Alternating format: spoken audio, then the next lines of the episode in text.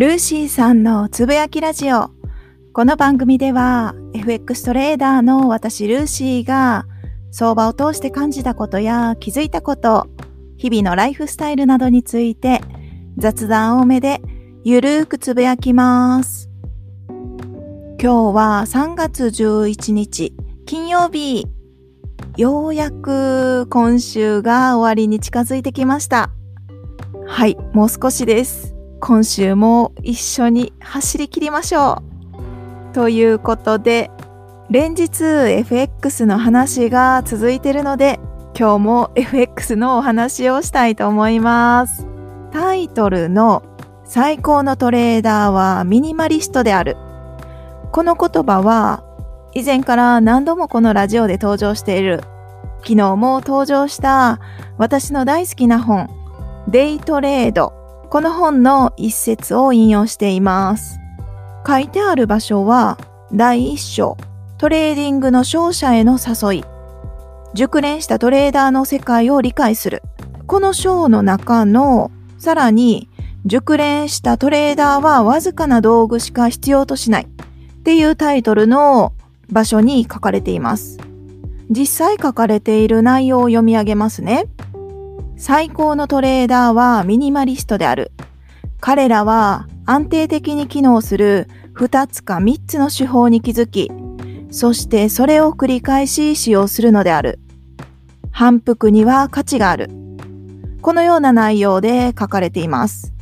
もっと具体的に書かれてるんですが、内容をざっくりまとめると、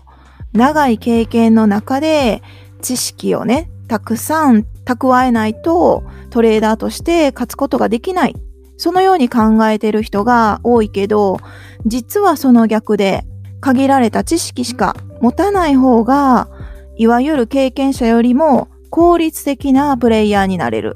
なぜかっていうと、知識は力だけど、それは正しい知識の場合である。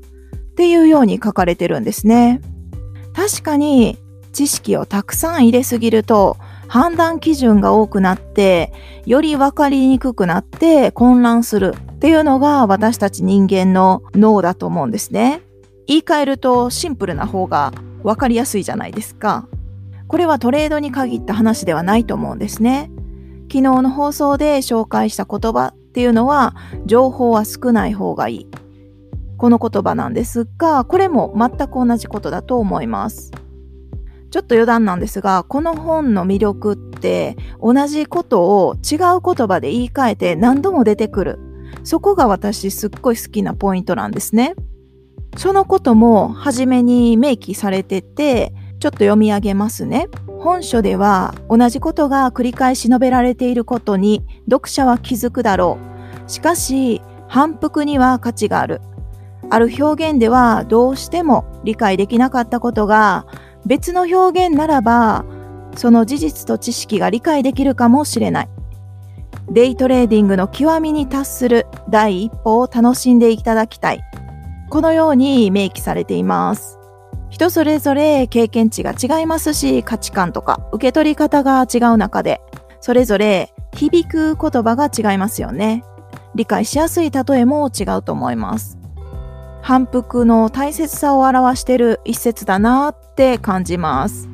最高のトレーダーはミニマリストである。安定的に機能する自分の得意なパターンを2つか3つ。それを繰り返し使用するのである。反復には価値がある。っていうことですね。じゃあ反復に価値を見出すっていうのはどうしたらいいの？っていう話なんですが、リスクを抑えた資金管理の併用っていうのが最大の武器になるんじゃないかなと思うんですね。例えば、証拠金が100万円あるならば、その100万円をフル回転して、フルレバで、ハイレバでリスクを取りすぎるより、30から50%以下の労力で、省エネでね、トレードした方が堅実だと思います。まあ、レバレッジをあまりかけないっていうことですかね。ハイレバが好きな人もいますし、それが得意なタイプの人もいるので、まあこれは好みなのでどちらでもいいんですが、だけど、レバレッジを抑えた取引であっても、得意なパターンが見つかれば、そして反復運動をひたすらできるのであれば、十分利益は積み上がるっていうことですね。口座に入ってる証拠金にもよりますが、例えばね、1ロットでトレードしたらドキドキしてチキン利食いになるけど、0.01ロットならチキン利食いどころかめっちゃ保有し続けられるとか、そういったこともよくあると思うんですね。0.01ロットなら冷静な判断ができて勝ちやすいとかね。はい。これめっちゃよく聞きます。私も経験したことあります。トレードをしててドキドキするっていうのは、もし今含み益だった場合、その利益が減るのが怖いとか、マイナスになるのが怖いとか、いろいろ理由があると思うんですけど、ドキドキするロットのサイズは、その人にとって許容できない範囲、許容外になってると思うんですね。なので、はい、ドキドキしないレベルに落とす必要があるかなと思います。ドキドキしてたら冷静な判断なんかできなくないですかねいやー、私も昔ロット張りすぎてドキドキした経験っていうのはあるんですけど、全然冷静な判断できなかったですよ。なんならそのまま口座解けちゃったっていう経験も あります。反復って簡単なようで難しくないですかね。すっごい地味だし、正直飽きてくるというか、淡々と作業する感じだけど反復には価値があるって言われてるんですね。ちょっと例え違うかもしれないんですが、私のチャート分析動画でもできるだけシンプルにして同じ基準でエントリーをしたトレード解説ができるように心がけてるんですね。そうすることで、もしね、毎日その動画を見てくださってたら、毎日同じトレードに触れると思うんですよ。それが反復っていうことにつながってくるんですが、チャート分析動画は私のアウトプット用でもありますけど、見ていただいた方に何かしらヒントがあればいいなって思いもあるので、はい、見ていただいた方の脳にすり込むために、チャートの形、エントリーのパターンですね。それを脳にすり込むイメージで作ってます。洗脳ですね。はい。ちょっと洗脳って言うと、えー、気持ち悪いみたいな思う人もいるかもしれないですが、同じチャートパターンチャートの形ですね。それを脳にすり込めて、そのパターンがね、もし得意パターンになるのであれば、十分勝てると思うんですよ。利益を獲得できると思うんですね。なので、これからもチャート分析動画は、はい、大体同じ内容になります。すいません。今回の話をまとめると、最高のトレーダーはミニマリストである。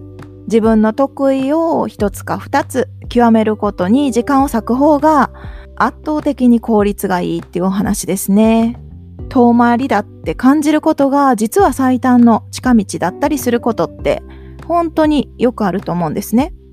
なので一緒にトレードスキルをレベルアップしていきましょう。はい、昨日も同じような言葉で締めました。トレーダー仲間の一人として一緒に頑張っていきましょう。最後まで聞いていただきましてありがとうございます。今日はこの辺で終わります。ではまた明日。